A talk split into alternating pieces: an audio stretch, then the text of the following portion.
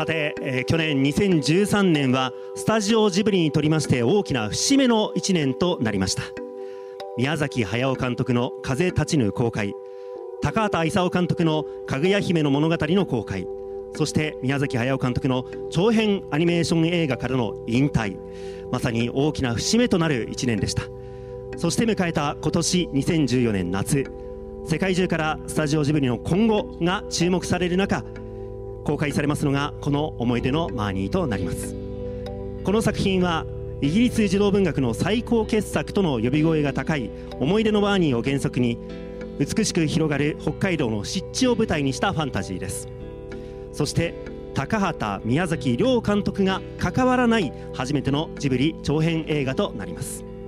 まさにスタジオジブリの新たな出発点ともいえる作品が完成いたしました。そして今日この作品のスタッフキャストの皆様にお集まりいただきまして映画の完成をご報告する記者会見を執り行う運びとなりました。では初めにプロデューサーの西村義明さんお願いいたします、はい、あのこの作品ですねスタジオジブリにとっては新しい挑戦になると思います。この作品先ほどありました通り映画の頭から最後までクレジットのどこにもですね高畑監督宮崎駿監督この名前がございません。監督したのはあ40歳。米林弘正です、えこの作品「カリグラシのアニエッティ」から4年経ってまして、マラさんにとっても新たな船で新たな挑戦となると思います、え現場でもですねいろんな不安と期待が入り混じりながらでしたが、えこの映画ご覧になったかどうか終わってみてですね、え大変力強い作品ができたんじゃないかなということを、え私たちは思っております、え自信が持てる作品ができたと思っております。まあいい作品ができたらやはりヒットしてほしいので大ヒットさせるべく頑張っていきたいと思います。ご協力をよろしくお願いいたします。ありがとうございます。鈴木敏夫のジブリ汗まみれ。今週は先日2日に行われたスタジオジブリ最新作米林博正監督。思い出のマーニー完成披露会見の模様をお送りします。出演は初のダブルヒロイン役の高槻沙羅と有村架純。他に声優を務めた松島菜々子寺島進根岸俊恵森山良子黒木瞳主題歌を歌うプリシラ・アーン西村義明プロデューサーそして米林博正監督です、えー、皆さんこんばんは、えー、監督の米林博正です。えー、やはり2作目は1作目よりもグレードアップしなければならないなというふうに思っていて、え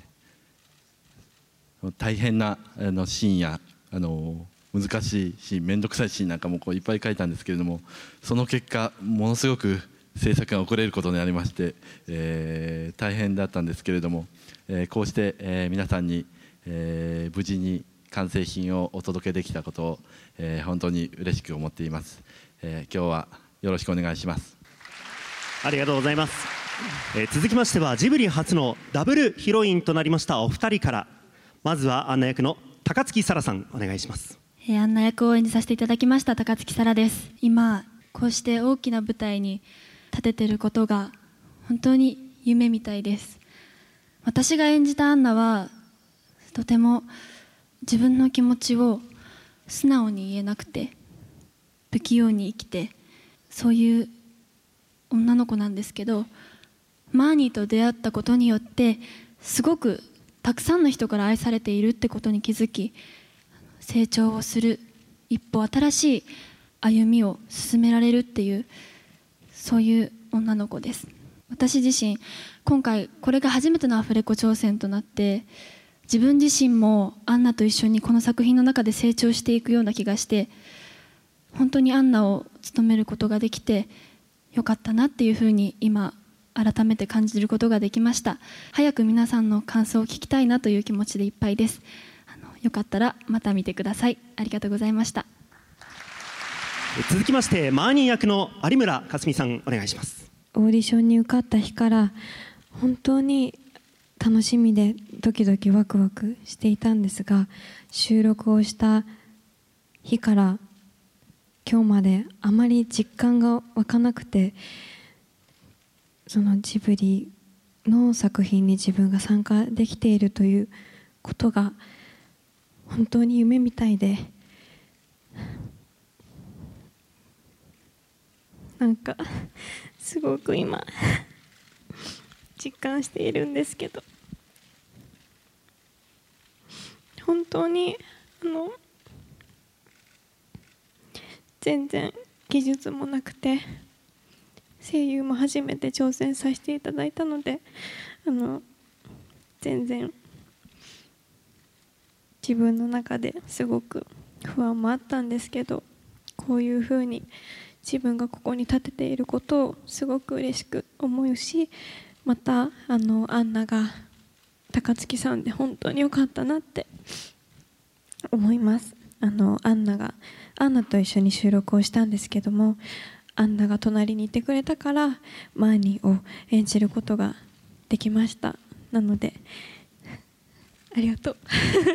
こちらが感謝です本当に。本当に有村さん本当にこの作品はあのとっても私も感動して涙した作品なのでまた映画館で見てもらえたら嬉しいなと思います。今日は本当にありがとうございました。ありがとうございます。アンナの養母頼子役の松島奈々子さんお願いします。えー、私もジブリ作品の大ファンであの皆さんと同様にたくさんの思い出がジブリ作品にはあるんですけれどもそこの中に私も入れたことがとても光栄に思っております。台本をいただいて読んだ時にはやはりこう空想と幻想のげあのがこう行ったり来たりするものですからなかなかこう自分の中でこう台本を読んで想像するにはすごく難しくてあの本当にこれは映像になって見ないとわからないなというのがあの最初の感想でした。ただあの物語はあの、えー、お年頃の女の子の心の葛藤をよく描かれていてあのとってもわかるな。私も小さい時こうだったなこういうことも思ったなみたいなことを思い出しながらあの本は読ませていただきました、えー、出来上がりを拝見してあのそうですねあのもう本当に私も涙したんですけれども女の子同士の会話とかなんかずっと友達だからねって言っているところとかなんかあそうだったなってあの本当に思いました。女の子同士でとっても恋人同士みたいに仲良くしたいって思うところがあってそこで女の子同士でも思いが通じなかったりとかなんかそういうことってちょうどある年代だなと思いながらなんか本当に自分のことを思い返したようで思い出したりしながらあの涙して見てたんですけれどもあとはあの制作過程の時にあのたまたまなんですが工房を見せていただいたんです。その時あの私はまだあのお話はなかった時でたまたまだったんですけれどもその時にたくさんの方が関わっていて特に今回は背景にとても力を入れているというお話もお聞きしましたしあの出来上がりの本当に色が綺麗で音も素晴らしくてとっても感動してぜひたくさんの方々に見ていただきたいし多分たくさんの方に共感していただける作品だなと思いました。ありがとうございます。続きましてアンナがひと夏の間お世話になる大岩家のお二人です。大岩清正役の寺島進さんお願いします。まあ皆さんジブリ作品ジブリ作品というおっしゃってますがあのジブリ作品はですね自分はいつもあの娘があの見てるもんでそれでいつも自分晩酌飲みながらなんかこう BGM で見てるだけであの正直言ってああんまりちゃんと見たことありませんでした。でも今回あの思い出のマーニーは最初から最後まで、えー、真剣に見させていただきましてとても感動しました。まあ、あの今日のあのお客様あのそうですね。あのもう一回見てくれとかなんかずずしいこと言ってますけれどもあのその前に見る前にあの19日からおあの労働省なんですけどもあの 7月の16日ですか？日本テレビ7時から夜の、はい、あの所ジョージさんのあの「笑ってこらえて」あの笑ってこらえてまず見てからあの思い出の前にあの映画館に足運んでいただけたら、えー、より楽しめるんじゃないかなより感動するんじゃないかと思いますのでぜひよろしくお願いいたします。7月19日公開ですけれどもまずは16日、7月16日オンエアの笑所ジョージさんのね、はい、笑ってこらえて、ええ、あれ見てください、はい、スペシャルでジブリ特集やりますから。はい、はい、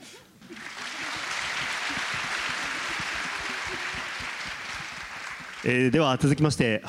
大岩節約根岸俊恵さんお願いします。えーさっきマーニーとアンナちゃんがあのあなたがいたから私たちは一緒にできたね。だけど私もテラちゃんがいたから2人であの収録一緒だったんであのとってもあの夫婦役がやれて嬉しかったです。で私食べることには結構あの演技の中で、えーかっちり食べるっていうのは自分のポリシーにしてるんですけど節さんには負けました。あのこう取りながらねサラダのププチトマトを落としそうになってうおっとこう拾ってなおかつ喋り続けるっていうあれは私の芸を超えておりました。上手でした。いや素晴らしかったです。あれはでもね普通あれもし役者でやったら NG 出しちゃいますもんね絶対。ちょっとこう落ち落としそうになったら。あれは難しいですよ。俺だってふフクロウのモノマネもしましたよ。ねお評判良かった。うん米林監督がうまいうまいって言ってましたよね。あれで楽しかったですね。楽しかったです。本当にありがとうございます。どうぞよろしくご検討お願いします。どうもありがとうございます。本当に夫婦漫才を見ているようでございます。えー続きまして物語の重要な鍵を握る人物。老婦人役森山良子さん。お願いします。最初にあのジブリの新しい作品のあの、まあ、あの声の出演のお話をいただいた時にあなんか嬉しいなって思って小躍りして、えー喜びました。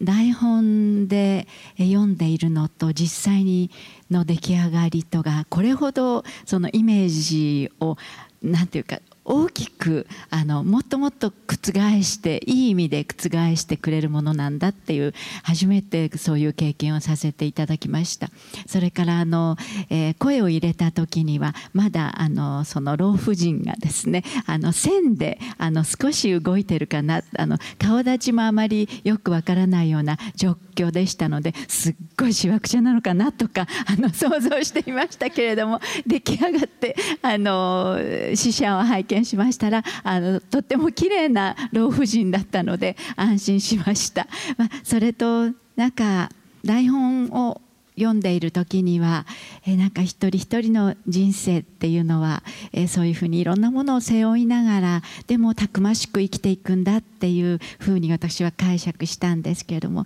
あの死者を見ながらやっ子どもの気持ちっていうものは非常に敏感でいろんなことに反応しながら、えー自分が組み立てられていく。でもそこに最後にあのつながりっていうか愛というものを見出した時にこの自分が生きてきた合点というものがいくんだなっていうようなあのちょっと考えあのにふけたりしながら最後はあの涙がポロリとあの流れました。大変いい作品だと思いました。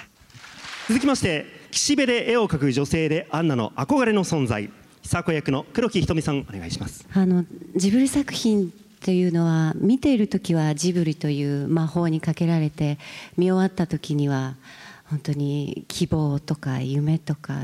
そういうものを感じさせてくれるので大好きなんですけれども今回この物語はあの本当に驚くような秘密が用意されているので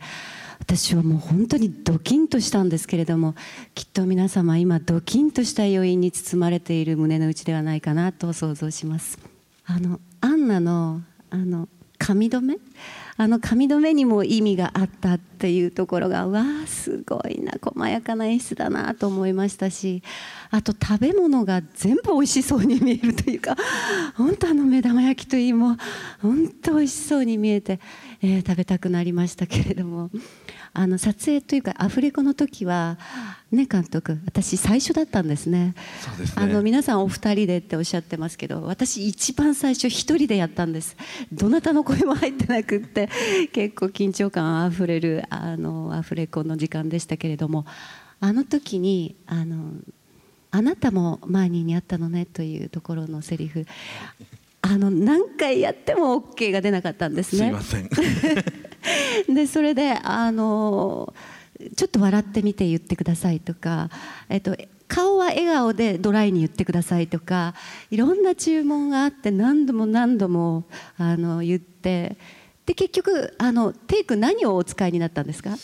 何テイク目を使ったのか記憶にないんですけれども すごくたくさん、えー、テイクされてしまって 申し訳ないと思ってでもそんなあの細やかな演出で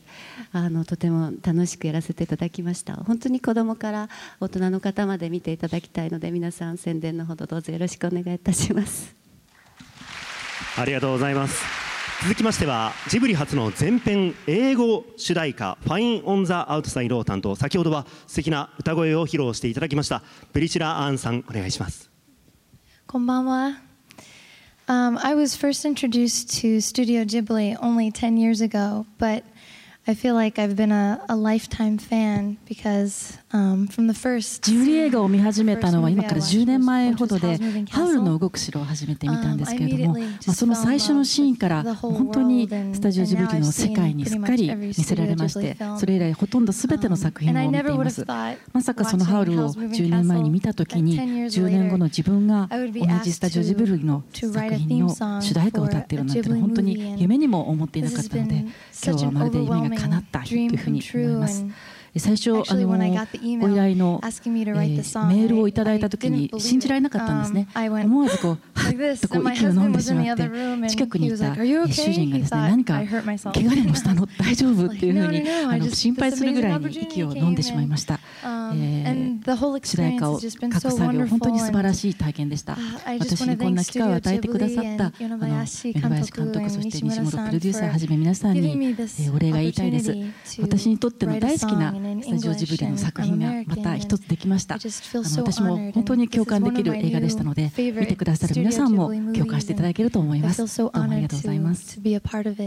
I hope that you all enjoy the film and that it touched your heart as it did mine. So, ありがとうございます。ありがとうございます。女性自身の金子です。よろしくお願いします。えっと高槻さんと有村さんにお伺いしたいんですけれども、えっと演じられたキャラクターの魅力と、まあ演じる時のえっと気をつけた点や心がけた点など教えていただけますでしょうか。よろしくお願いします。では高槻さんお願いします。はい。えっとアンナの魅力はとても素直なところです。あの素直な分すごく不器用で。あの人にうまく気持ちを伝えられなかったりするんですけどそこがまたアンナの魅力だなってすごく思います。で演じるにあたってすごく難しかった部分はアンナは自分の気持ちをあの表に出せない女の子で泣く時も怒る時も全部心の中で泣いたり心の中で怒ったりだから泣く時もうーっていうなんかうめき声じゃないですけどなんかそういう内に秘めた女の子だったので感情が思いっきり出せないっていう抑えなきゃいけないっていうのがすごく苦労した点でした。有村さんはいかがですか？とマーニーの魅力はすごく天真爛漫な子でアンナをすっごくこう引っ張っていくような存在なんですけども自分の好きなことに関してはもうすごくこう明るくテンションが上がって楽しそうに話してるところがすごく可愛いなって思っていてだけど自分の弱いところだったりっていうのをあまり人に見せずにこう強がって明るく振る舞っているっていうちょっと切ない部分も持ったところもこう魅力的だなと思いました。えっと私はそのアンナに対してマーニーはどういう気持ちで対峙しているんだろうということを考えてやっていた時にこうやっぱり優しく包み込むような存在でいたいなと思ったのでそこをすごく心がけました。えー、映画ライターの金沢と申します。えっ、ー、と監督にお聞きしたいんですが、えー、宮崎さんと高畑さんがもしこの作品を見ていたらなんですけど、見ていたとしたら、えー、この作品に関してどんな感想を監督に言ったのかをお伺いしたいんですけど。えっ、と見てはいるんですけど、僕ちょっと聞いてないんですけれども。前回のアリエティの時にかなり宮崎さんを意識してしまった、えー、と宮崎さんが企画でありスタッフの一員だった同じ部屋の中に自分の席を設けてずっと監視されながらの制作だったそういうのもあってすごく宮崎さんの目を意識した作りになってしまったなという反省もあったんですけれども今回は純粋にお客さんのために来ることを第一に考えて、えー、制作してきました。宮崎さんがどういうふうに思うかというところは意識しないで作ってきました。どうなんですか西村さん、えー、宮崎さんと高田さんは見たんですああ見て見てますね。僕は感想を聞きましたけどね。すごく褒めてくれました。あの、ね、宮崎さんは二言だけもらいましたね。あの本当にマロよく頑張ったっていうこととこの映画を見て、まあ、マロ米林弘正っていう人間が1たす1は5の男であるってことが分かったっていうそういうこと言ってました。高橋さんもね見てくれて。で、えーとね、長文のメールを僕にくれたんですけれど作画も美術もおそしてそれ以降の工程についても本当によく頑張ってさすがジブリだと言わせるものを作った。この作品をもってこの、まあ、米林弘正監督はじじいがね去った後の押しも押されるジブリのエースであると世間にもてはやされるであろうと。それを認めることに私はやぶさかではないし米林弘正監督を祝福したいと。言ってくれましたね。言ってたんです。いや本当に嬉しいと思います。あありがとうございます。動揺してこう本当に励みにしてこれからのキャンペーンで 全国を回って思い出のマーニーをこう自信を持って売っていきたいなというふうに思いました。やっぱりそのアンナをどう描くかっていうところが難しかったですね。その普通の顔というものをアンナはするんですけれども、えーと、いろんなことをこうアンナは考えるんですけども目の見えない輪があって内側の人間はそのワイワイ、えー、友達と楽しく遊んでいる内側の人間とは外側違うところにの外側にこう私た自分がえいるというふうに思っているの心に殻を持った女の子なんですけどもの私が私が嫌いというように自分がもう一歩だの踏み出したいというふうに思っている女の子だと思うんですよね。でもそれがうまく伝わらない。そういう何か心にモヤモヤしたものを抱えながら混乱している。心を隠すように普通の顔をしているんですけれども。この普通の顔というものをどういうふうに描けばいいかというところはすごく苦労しました。お世話になっている、えー、大岩さんの、えー、がいる時にはこう愛想笑いをしているけれどもいなくなった時にこうふっと、えー、普通の顔になって人んちの匂いがするなんていうふうにこう吐き捨てるようなそういうような感じの女の子のなのかなというふうに思って、えー、丁寧に、えー、アンナの、えー、アンナを描いていきました。それはアンナの心というのはえー、と物語の舞台となっている空に描かれるのかもしれないし舞台となっている湿地、えー、水や草や、えー、風なんかに現れるのかもしれない。そんなことを思いながら世界観を作っていきました。高橋さん宮崎さんっていうのはあのこの間風立ちぬかぐや姫の物語を作りましたけれど、まあ、これ誤解を恐れずに言いますとおじいちゃんだから作れた映画だと思ってるんです。でおじいちゃんじゃなければ作れない映画。そういう映画を2人は作られたんだなと思っております。であの今回米林弘正監督マロさんが作った映画というのは12歳の女の子の映画です。それは自分たちがマロさんも今お子さんいらっしゃいますけれど親の世代になって、えー、自分たちの子供のことを思った時にようやく作れるもんじゃないかっていうことは思うんです。やっぱりマロさん、まあ、それを支えるスタッフも含めて、えー、おじいちゃんではなく親の世代だから、えー、その子供たちを思って作れた新しい作品じゃないかなということは思います。親子で見てもらいたい映画になったんじゃないかなというふうに思っております。鈴木さんに女の子を描かせるならマロと言わしめた米林弘正監督の女性だけを集めた画集「汚れなきいたずら」が復刊 .com から出版されました。編集を担当されたのはジブリ汗まみれの本も担当されている森裕樹さんです。ある時にあのスタジオジブリのオールヒロインを集めた画集を出したいんですって言ったら鈴木さんがおっしゃったのはいやそれはね違うと。っていうのは女性というものに対して書くことについて非常に強いこだわりを持った人が真ん中に一人クリエイターというか書き手が1人いた場合にそういうものは成り立つけれども画像を集めるだけっていうのはへそがないっていう。でそれで今のジブリでねその要求に応えられるのはたった1人しかいないと。でそれはマロだとユルバイさんだとそれがこの画集のま発端ですね。女性を描くっていうことがマロさんにとってそれが何なのかってことを解き明かしたいというかねそういう取材を最後に入れさせていただいてで各絵についてのこの時はこうでこれはこういう意図でした。ここはこういうふうにうまくいった。こういうふうにうまくいかなかったとかこの時宮崎さんにこう怒られたとかねそういう細密に一個一個の絵についての思い出を入れたんですね。で最後まで読んだら問題集の答え合わせじゃないけどももう一回読んでもらって絵に戻ってもらうと1個の本で2回楽しめるようなまあ作り方に図らずもなってるという。で読むうちにマロさんっていう方がどんな人なのかってことがなんとなく分かるんじゃないかな。でまあ、あの古くをね遡ればね、まあ、浮世絵まで戻らないにせよ竹久夢二さんとかそれから中原純一さんとかそれから高橋誠さんとかいわゆる女性画っていうのをずっと描いてこられた方々っていうのが20世紀からずっといるわけじゃないですか。でマロさんはその中の昭和の時代の匂いを持ってる最後の絵師じゃないかなってって思いますね。だからこの絵は決してその少女がね出てくるからって言って男性のための画集とも言い難くてやっぱり広い年齢層の特に女性の方にもぜひ見ていただきたいなとあの僕は思いますけど。米林弘正画集。汚れなきいたずら。